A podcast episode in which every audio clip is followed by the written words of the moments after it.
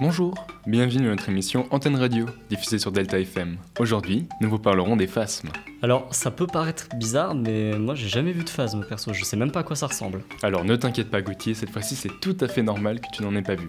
Parce qu'en fait, les phasmes sont des insectes qui ressemblent à des feuilles ou des brindilles. Comme moi, Bâton Sissus représente, petit bâton deviendra grand. Je te coupe dans ton rap contender, mais effectivement, le phasme, selon les espèces, peut devenir très grand. T'as une idée de la taille d'espèce de phasme qui est la plus grande parmi les 3100 espèces découvertes? Euh, comme ça, euh, c'est censé ressembler à une feuille ou un bâton, hein, donc je dirais euh, 15 ou 20 cm. Et bah tu peux monter encore parce que la plus grande espèce mesure 55 cm de long. C'est l'insecte le plus grand du monde, peut vivre jusqu'à 6 mois. T'es mal la taille du phasme. C'est- c'est- on lui a dit hein, qu'il fallait ressembler à une branche et pas à un arbre. Puis c'est dangereux comme bestiole ça, non? C'est aussi gros qu'un chat. Alors ne t'en fais pas, c'est une espèce qui va consommer du lierre, des ronces, des rosiers, de l'aubépine, du millepertuis, euh, du noisetier, etc. Aucun danger pour l'homme.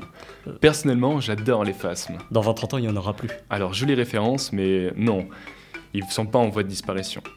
Même s'ils disparaissent facilement, ils sont capables de changer de couleur selon l'environnement comme le caméléon.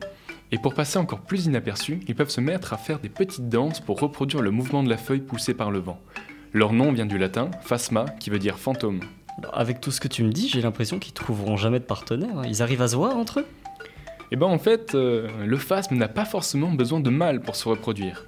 La reproduction peut être sexuée, mais également se faire par parthénogenèse télitoque, c'est-à-dire euh, sans fécondation, ne donnant naissance qu'à des femelles.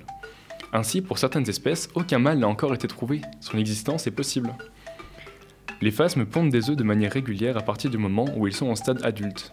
Les femelles pondent en moyenne 1 à 3 œufs par jour. Ah ok, en gros ils se planquent, ils mangent, ils font des bébés dans leur coin tout seuls et ils font ça pendant 6 mois. C'est ça. Dans la belle vie. Et ils se camouflent pour échapper à leurs prédateurs, qui sont les oiseaux, euh, de petits, ma- de petits mammifères comme les lémuriens ou certains rongeurs.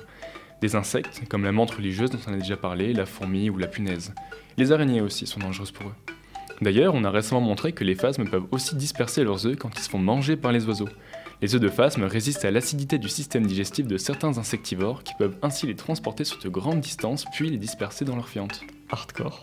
Souviens-toi des parasites. Euh, merci, ça va. Mais euh, du coup, ça vit où un phasme? Alors ça vit principalement dans les milieux tropicaux. On en retrouve tout de même trois espèces en France. Bon, euh, je crois qu'on a fait le tour du sujet. Hein. Attends quoi, déjà? Bah écoute, il n'y a pas toujours 3000 choses à dire, hein, c'est comme ça. Euh, D'accord, bah la prochaine fois on fera quoi? Bah le mille pattes, ça te va? Ah, c'est reparti. Je- vais pas dire que ça me plaît, mais bon, on va le faire. Super Alors on se retrouve à la semaine prochaine pour vous parler du mille pattes. Bah, Au fait, j'ai acheté un jeu pour me préparer à l'émission tout à l'heure, mais je me suis fait avoir. En plus, j'ai eu super peur. Bah attends, c'est quoi ce jeu? Je connais pas de jeu avec des phasmes. Bah, je sais pas, euh, il y avait marqué Phasmophobia sur le jeu. Ah, ok, je comprends mieux.